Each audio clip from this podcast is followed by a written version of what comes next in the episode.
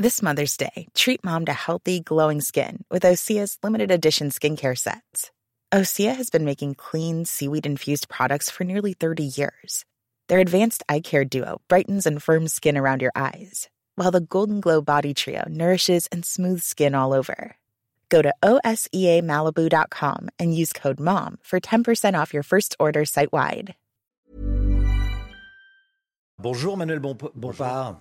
Merci d'être avec nous, député La France Insoumise des Bouches-du-Rhône et je le disais, très proche de, Jean-Luc Mélenchon. On va parler bien sûr euh, de ce qui se passe à l'Assemblée en ce moment. Déjà, la, mobilisation d'hier contre la réforme des retraites, il y avait moins de monde. Euh, comment vous l'expliquez? Je pense que tout le monde savait que c'était une date euh, d'étape dans le calendrier. La date importante maintenant que tout le monde a en tête, c'est la date du 7 mars, avec cet appel à, bloquer le pays le 7 mars.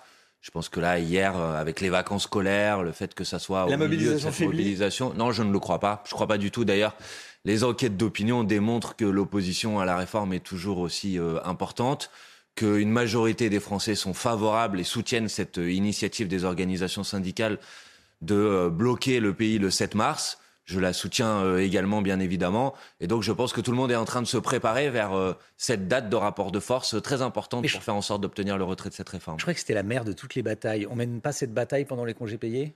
Euh, non, mais je pense qu'il faut comprendre aussi que pour un certain nombre de salariés, faire la grève, c'est compliqué, c'est difficile, ça coûte de l'argent. Hein, c'est contrairement à ce que certains croient parfois, quand vous faites grève, vous n'êtes pas payé. et donc, je pense qu'il y a un certain nombre de personnes qui ont compris qu'à partir du 7 mars, ça va être une bataille très dure, et qui, euh, j'ai envie de dire, préserve, accumule des forces pour faire en sorte de pouvoir rentrer ensuite totalement dans cette bataille. On va reparler du, du, 7 mars. On va aller à l'Assemblée nationale. Euh, qu'est-ce qui va se passer aujourd'hui? Est-ce que vous allez continuer à faire de l'obstruction ou est-ce que vous allez retirer vos amendements pour ben, que le débat avance et que les députés puissent débattre? Mais vous savez, l'obstruction, euh, c'est le gouvernement qui en est responsable aujourd'hui. Le gouvernement a décidé de limiter le temps de débat à l'Assemblée nationale sur la réforme des retraites à 10 jours. Pourquoi? Pourquoi devrait-on en dix jours décider d'une réforme aussi dangereuse et aussi difficile pour les Françaises euh, et les Français? Donc c'est ça la, réalité euh, aujourd'hui. Depuis le début de la semaine, depuis même maintenant des jours, nous disons il faut ouvrir davantage de séances, il faut faire en sorte qu'on ait plus de temps pour débattre. Nous avons déposé des amendements, ils sont importants, ils nous permettent de discuter notamment des financements alternatifs à ce que propose euh, le gouvernement. Ce pas des amendements qui sont inutiles. Donc nous, nous voulons débattre de tout. Sur les 15 000 amendements, bien sûr que si. Non, non, mais euh, il n'y a plus 15 000 amendements aujourd'hui. Il n'y en a plus mais il y en a eu. Mais il y a quelques milliers d'amendements mm. encore avant d'arriver à l'article 7. C'est des amendements importants. Il faut qu'ils soient examinés. Il faut que l'article 7 soit examiné. Il faut que l'article 8 soit examiné. Il faut que l'article 9 soit examiné. Et pour ça, il faut mm. que le gouvernement renonce à son calendrier, renonce à passer en force avec l'utilisation de ce fameux article 47.1 et nous laisse davantage de temps de débat à l'Assemblée nationale. Mais est-ce que vous allez les retirer aujourd'hui, vos amendements, pour permettre d'avancer plus vite? Mais je vous ai dit, il n'y a pas de raison aujourd'hui de retirer l'ensemble de nos amendements. Pourquoi, pourquoi on déciderait de renoncer à discuter de l'article 3, de l'article 4, de l'article 5 de ce texte de loi. Il n'y a pas de raison de le faire. Les amendements que nous avons déposés, ils sont importants. Nous avons des propositions à faire. Nous voulons les défendre hmm. dans euh, l'Assemblée nationale. Et encore une fois, si euh, le gouvernement veut vraiment aller au bout de ce texte, il lui appartient de faire en sorte qu'on ait davantage de temps pour débattre. C'est qui le patron du, groupe des députés euh, La France Insoumise? C'est Mathilde Panot, qui est présidente de notre groupe parlementaire à, l'Assemblée nationale. Oui, certains, oui. C'est pas Jean-Luc Mélenchon? Mais Jean-Luc Mélenchon, c'est une personnalité euh, de référence, euh, une personnalité très importante au sein de la France. Mais qui n'est pas élu, qui n'est pas député. Mais ça n'empêche pas de discuter avec lui euh, des différentes options que nous avons sur la table. Je pense que tout Mélenchon le monde comprendra d'ailleurs. Qui a tweeté un message à destination des députés NUPES qui, leur demandant de ne pas retirer les amendements pour qu'il n'y ait pas de vote. Ben, il a donné son avis. Sur l'article 7, en tout cas. Et Jean-Luc Mélenchon, il a dit précisément ce que je viens de vous dire aussi. Oui. Que tous les amendements sont importants que tous les articles de ce projet de loi sont importants et qu'il n'y a pas de raison de décider de renoncer à défendre nos propositions pour rentrer dans le calendrier que le gouvernement cherche à nous imposer. Vous avez peur d'aller à l'article 7 Vous avez peur qu'il soit voté et qu'ensuite ça démobilise tout le monde Vous dites, bah, les députés ont voté, la démocratie a parlé. Écoutez-moi, moi je n'ai peur de rien. Je suis prêt à débattre de l'article 7, je suis prêt à débattre de l'article 8, de l'article 9, hmm. de l'article 10, mais je n'accepte pas de le faire dans le cadre que cherche à nous imposer. C'est le passage à 64 ans. D'accord, mais très bien. je n'accepte pas et de... Le message politique je n'accepte pas de le faire dans le cadre que cherche à nous hmm. imposer le gouvernement. C'est inédit ce qui est en train de se produire. Ça ne s'est jamais produit qu'on cherche à nous faire passer en force à la hussarde une réforme sur les retraites en quelques jours. Pourquoi devrait-on l'accepter? Pourquoi devrait-on tomber, rester dans le cadre que le gouvernement cherche à nous imposer? Ce n'est pas acceptable. Donc si, encore une fois, moi je n'ai peur d'aucun article, mais faisons en sorte d'avoir suffisamment de temps pour débattre de tous les sujets qui sont sur la table. Pourquoi euh, l'article 8, l'article 9, l'article 10 sur euh, cette fameuse retraite à 1200 euros? On a démontré ces derniers jours à l'Assemblée nationale que c'était une fumisterie. Le ministre aujourd'hui est incapable de nous dire d'où vient le chiffre que après des semaines et des semaines de questionnement des oppositions, il, a été obligé d'avouer. 40 000 euh, nouveaux retraités chaque année toucheront 1200 C'est vrai, et notre collègue socialiste est allé euh, au ministère, auprès des services des ministères, demande d'où vient ce chiffre. Hmm. Le ministre est incapable de nous donner une source. Il a inventé un chiffre parce qu'il était sous la pression. Donc, est-ce que vous pensez, par exemple, que débattre de ce sujet est inutile? Je ne le pense pas. Donc, nous voulons débattre de tous ces sujets et nous demandons qu'il y ait davantage de temps de débat à l'Assemblée nationale pour pouvoir le faire. Le RN a déposé une motion de censure. Vous allez la voter ou pas? Non, c'est une fumisterie. C'est un. Marine Le Pen dit que si vous ne la votez pas, c'est que vous êtes pour la réforme en réalité. Marine Le Pen vient de se réveiller. Ça fait dix jours qu'elle est totalement absente de ce débat et elle essaye de rentrer dans le jeu. Et en essayant de rentrer dans le jeu, elle offre une porte de sortie totale au gouvernement euh, qui pourrait dire euh, ah ben vous voyez euh, j'ai gagné le vote à la fin de ces 15 jours de débat c'est bien la preuve que je suis majoritaire dans le pays l'erreur de Marine Le Pen Marine Le Pen elle n'est pas dans les manifestations Marine Le Pen elle n'est pas dans cette mobilisation et elle est en train de tenter de reprendre la main sur le mouvement. Et elle n'y arrivera pas puisque sa motion de censure tout le monde le sait bien ne sera jamais adoptée. Le RN et la droite, pour payer les futures retraites, veulent inciter les Français à avoir des enfants. C'est la politique de, natalité. Vous, vous n'allez pas trop sur ce terrain-là? Non, écoutez, franchement, c'est assez euh, pathétique. Euh, ah bah, c'est pathétique de, parce que c'est pathétique d'expliquer que le, problème. C'est le principe même du, système de répartition. Mais je n'ai aucun problème avec le fait que euh, en France on fasse des enfants. Ce n'est pas le sujet. Mm. je vous dis juste que c'est pathétique de donner l'impression que notre système de retraite serait en déficit et en faillite parce que les femmes en France ne feraient pas suffisamment d'enfants. Je trouve ça totalement pathétique. Et justement vous m'interrogiez sur la raison pour laquelle nous avons déposé des amendements, parce que nous, nous avons un certain nombre de propositions à faire que nous avons faites hier. Euh, nous avons proposé de rétablir l'impôt de solidarité sur la fortune. Nous avons proposé d'introduire une cotisation pour financer nos retraites sur le versement des dividendes. Euh, voilà, ça, c'est des propositions, des, propositions importantes. Bah, taxer les dividendes dans ce pays, je pense que si vous... Ils sont déjà taxés, hein Non, mais taxer les dividendes pour qu'elles permettent de financer euh, non, mais taxer encore plus, vous dites taxer les dividendes. Oui, oui, oui bien sûr. Bien sûr. Mais vous savez, on a, atteint, on a atteint cette année un record historique de versement des dividendes en France. Donc vous voyez bien, c'est bien la démonstration que les dividendes ne sont pas si taxés euh, que ça en France. Mais attendez hmm. juste une chose là-dessus, parce que le gouvernement nous dit toujours, vous proposez des taxes, des taxes, des taxes. Mais qu'est-ce que propose le gouvernement dans cette réforme des retraites? Il propose un impôt qui est un impôt sur la vie des gens. Il propose de faire financer le système des retraites en leur prenant deux ans de leur temps de, de, de vie à la retraite. Ça, c'est un impôt. Bah, nous, on préfère, plutôt que de faire porter la responsabilité à l'ensemble des Françaises et des Français du financement de notre système de retraite, à dire qu'il faut mettre à contribution les plus riches, et les versements des dividendes extraordinaires qui a eu lieu cette année, et que c'est comme ça qu'on pourra faire en sorte que notre système de retraite euh, permette à chacune et à chacun de vivre à la retraite, de partir à la retraite à 60 ans si c'est possible. C'est notre proposition. Mmh. Euh, le 7 mars, bon, vous voulez bloquer le pays? Oui. Oui. Bah, écoutez, c'est euh, euh, ça fait euh, des semaines et des semaines qu'il y a des mobilisations extrêmement massives dans ce pays, des millions de personnes. C'est les plus grandes manifestations auxquelles on assiste depuis 30 ans maintenant, et le gouvernement fait la sourde oreille. Et donc, quand vous avez en face de vous un gouvernement qui fait la sourde oreille, bah, il faut crier plus fort pour qu'il soit obligé de vous entendre. Donc, puisque les manifestations massives ne suffisent pas manifestement à le faire retirer cette réforme, les organisations syndicales ont dit on va franchir une étape supplémentaire dans le mouvement en bloquant le pays le 7 mars. Je les soutiens totalement. Uniquement le 7 mars ou au-delà? Bah ça c'est euh, pas à moi de le décider mmh. parce que vous comprenez bien que c'est pas moi qui vais faire la grève. Non mais moi euh, je pense qu'il faut bloquer le pays autant de temps que nécessaire ah jusqu'à ce que le gouvernement retire euh, son texte de loi sur les retraites. Mmh. Donc j'espère qu'il n'y aura pas besoin de le faire pendant des jours et des jours. Mais si c'est encore une fois le prix à payer pour faire en sorte que cette réforme ne voit pas le jour, je soutiendrai les salariés, les organisations syndicales si elles s'engagent dans la volonté de reconduire le mouvement à l'issue du 7 mars. Vous allez chercher également à, à faire sortir la jeunesse de gauche dans la rue. Euh, votre collègue Louis Boyard, qui est député de la France Insoumise, mmh. euh, fait la tournée des universités, on va dire, sensibles à vos, à vos arguments.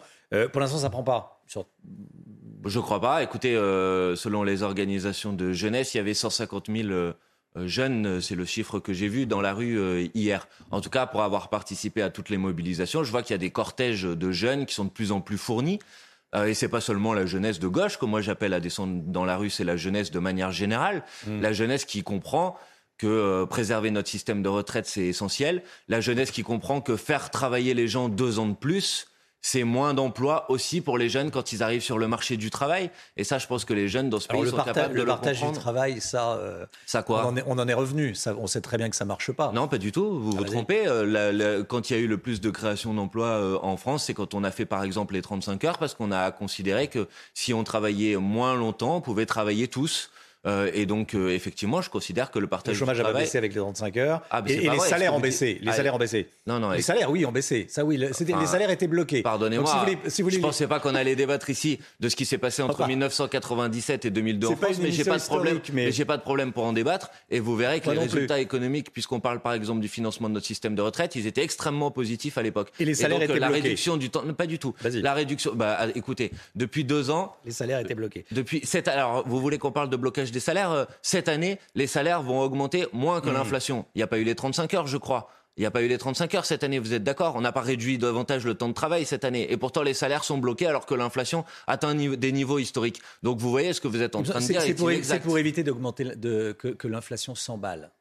C'est pour éviter ah que l'inflation s'emballe. Et donc, très concrètement, toutes celles et ceux qui nous écoutent doivent comprendre que quand vous avez un taux d'inflation qui, soit à 7... Hein. Bah oui, d'accord, mais je peux vous dire que moi, je suis en désaccord. Et que, par exemple, puisqu'on parlait du Rassemblement national tout à l'heure, quand nous avons déposé à l'Assemblée nationale un amendement euh, pour faire en sorte que le SMIC soit augmenté pour faire en sorte que ça entraîne euh, euh, tous les salaires vers euh, l'augmentation, le Rassemblement national a voté contre. Donc vous voyez, vous me parliez du Rassemblement national tout à l'heure. Je pense que à l'Assemblée nationale, il démontre sa vraie nature, c'est-à-dire pas du tout du côté des revendications populaires, de la défense du pouvoir d'achat, de la mmh. retraite à 60 ans. Sur la, allez, appelons ça comme ça, la bordélisation à l'Assemblée nationale, vous avez le sentiment d'avoir plutôt réussi ou pas? Mais nous, nous n'avons jamais euh, eu pour euh, objectif de bordéliser quoi que ce soit. Le débat qu'on mène à l'Assemblée nationale, il vise à pointer les euh, absurdités de la réforme des retraites du gouvernement. Je vous l'ai dit tout à l'heure sur la question de la retraite à 1200 euros. Le ministre s'est complètement décrédibilisé sur le sujet. Il a menti pendant des semaines et des semaines sur ce sujet et aujourd'hui il est incapable de dire la vérité. il y a un autre sujet sur lequel on a pris le gouvernement dans le pot de confiture. C'est sur cette fameuse dispositif pour les carrières longues qui, soi-disant, a été négocié avec les républicains et qui sont en train de se rendre compte que ce qu'on leur a proposé, c'est un jeu de dupes parce que aujourd'hui, dans ce pays, dans la réforme du gouvernement, si vous avez commencé à travailler, si vous avez commencé à travailler à 16 ans ou à 18 ans, vous allez devoir cotiser 44 annuités. Et si vous avez commencé à travailler à 17 ans, 43 annuités. Bienvenue en absurdité. En absurdité, c'est totalement absurde. C'est totalement absurde. Cette réforme ne voit pas le jour. c'est par tranche de deux ans et quand ben, on est en début de tranche. non, mais d'accord, mais on attend d'avoir en face de nous des gens qui sont des gens sérieux. On nous propose une réforme sur les retraites, on attend une réforme qui est sérieuse. Cette réforme n'a rien de sérieux. Hmm. Et ça, c'est le débat à l'Assemblée nationale qui a permis de le démontrer. Vous avez entendu Laurent Berger qui dit que c'est un spectacle lamentable ce qui se passe à l'Assemblée nationale, que c'est pas digne, que la dignité, elle est dans la rue. Mais la dignité, euh, elle Vous est êtes très... ou pas? Non, non, pas du tout. La dignité, elle est très importante dans la rue, ça c'est vrai. Hmm. Et euh, je, trouve ça euh, admirable. et, dans, et, dans la, et à l'Assemblée Et à l'Assemblée nationale, on a des débats comme on a toujours eu, qui parfois sont vifs, c'est vrai, mais ça, ça a toujours existé. Écoutez, euh, je, lisais une interview de Jean-Louis Debré, qu'on ne peut pas accuser d'être un insoumis, l'ancien président de l'Assemblée nationale, qui disait arrêtez vos histoires, on n'est pas là pour boire le thé ensemble. Il y a des conflictualités, il y a de la contradiction, il y a de la confrontation. Elle s'exprime de manière vive euh, parfois. Ça, ça s'appelle pas bordéliser, ça s'appelle mener les débats. Mais traiter un ministre d'assassin, c'est quoi? Mais il a, euh, je crois que là, il faut pas dire euh, il faut rappeler la, vérité de ce qui s'est produit. Notre camarade Aurélien Saint-Toul a dit lui-même qu'il euh, a regretté l'utilisation de ce hmm. mot.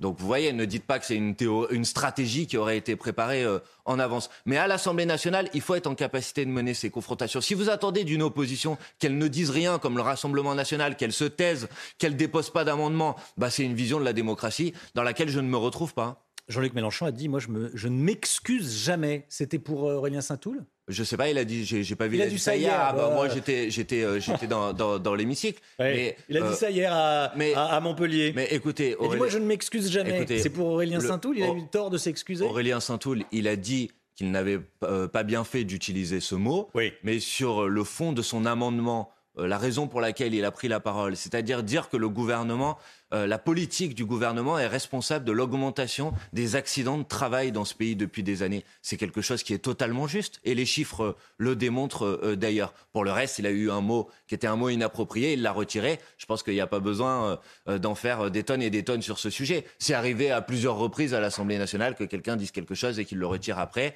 Et je ne crois pas que ça démontre la réalité de ce qui s'est passé à l'Assemblée nationale cette semaine. On a eu des débats et j'espère qu'on les aura encore aujourd'hui importants qui nous ont permis de faire la lumière sur la réalité de cette réforme. Et toutes celles et ceux qui nous écoutent doivent comprendre que cette réforme, non seulement elle est dangereuse, mais en plus, elle n'a aucun sens et elle est euh, totalement désarticulée. Et euh, le, travail qu'on a fait à l'Assemblée a permis de le démontrer. Manuel Bompard, chez la France Insoumise, c'est deux salles, deux ambiances en ce moment. Hein. C'est vraiment euh, Jean-Luc Mélenchon, ça vous fait rire. Jean-Luc Mélenchon, non, parce, parce, que c'est vrai. Jean-Luc Mélenchon à Montpellier. Ouais et, les frondeurs de la France insoumise à Bobigny. mais écoutez, et Manon Aubry était aussi en même moment en meeting à Caen. Mmh. Euh, heureusement qu'on est en capacité d'avoir plusieurs meetings en même temps. Moi, je suis fier que le attendez, je suis fier que le mouvement politique auquel j'appartienne, il mène la bataille sur tous les tableaux. Hmm. Donc il l'amène à l'Assemblée nationale, on en a beaucoup parlé, mais il l'amène aussi dans la rue. Il participe des manifestations et puis il fait son travail d'information. Et les meetings que nous organisons euh, partout en France, ils permettent de faire ce hmm. travail d'information. Et donc hier, il y avait trois meetings, c'est une bonne chose. Et peut-être que demain ou la semaine prochaine, il y en aura quatre, c'est une bonne chose aussi. Et si vous pensez qu'on est divisé, regardez à l'Assemblée nationale, on travaille tous ensemble et euh, j'aspire à ce qu'on continue à travailler tous ensemble. Euh, en ligne de mire, il y a 2027, il y a la présidentielle. Je crois que Jean-Luc Mélenchon, c'est votre. Ah bah, si vous y pensez pas, d'autres y pensent pour, euh, pour vous. et pour... Jean-Luc Mélenchon sera, sera le candidat. Il l'exclut pas. Hein. Il l'exclut pas. Il dit bah, s'il y a personne d'autre, oh, je me, je me... Mais rien n'est à exclure. Mais franchement, je pense que... Mais rien n'est à exclure. Mais je pense que tout le monde peut comprendre qu'en 2023, c'est pas tout à fait le moment de réfléchir qui va être notre candidat en 2027. Ça, je vous le Il y a un certain nombre de personnalités qui sont des personnalités avec beaucoup de talent. chez vous. Il y a des personnalités avec beaucoup de talent, c'est une très bonne chose. C'est mieux d'avoir l'embarras du choix que dans certaines familles politiques où il n'y a aucun candidat qui émerge. Donc voilà, euh, mais honnêtement, ce n'est pas le sujet du, moment. Et pour l'instant, l'enjeu, c'est de mener cette bataille des retraites pour obtenir le retrait de ce projet de loi. Ça reste notre priorité collective, ça reste notre boussole collective. Et on va tout faire dans les prochains jours et dans les prochaines semaines pour y parvenir. Manuel Bompard, député La France Insoumise des Bouches-du-Rhône, merci beaucoup d'être venu ce matin sur le plateau de la, de la matinale. Bonne journée à vous. Merci, bonne journée.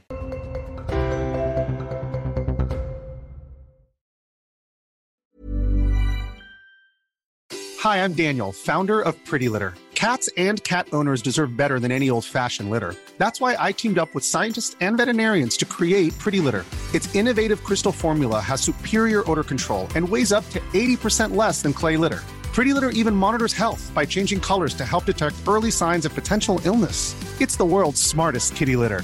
Go to prettylitter.com and use code ACAST for 20% off your first order and a free cat toy. Terms and conditions apply. See site for details.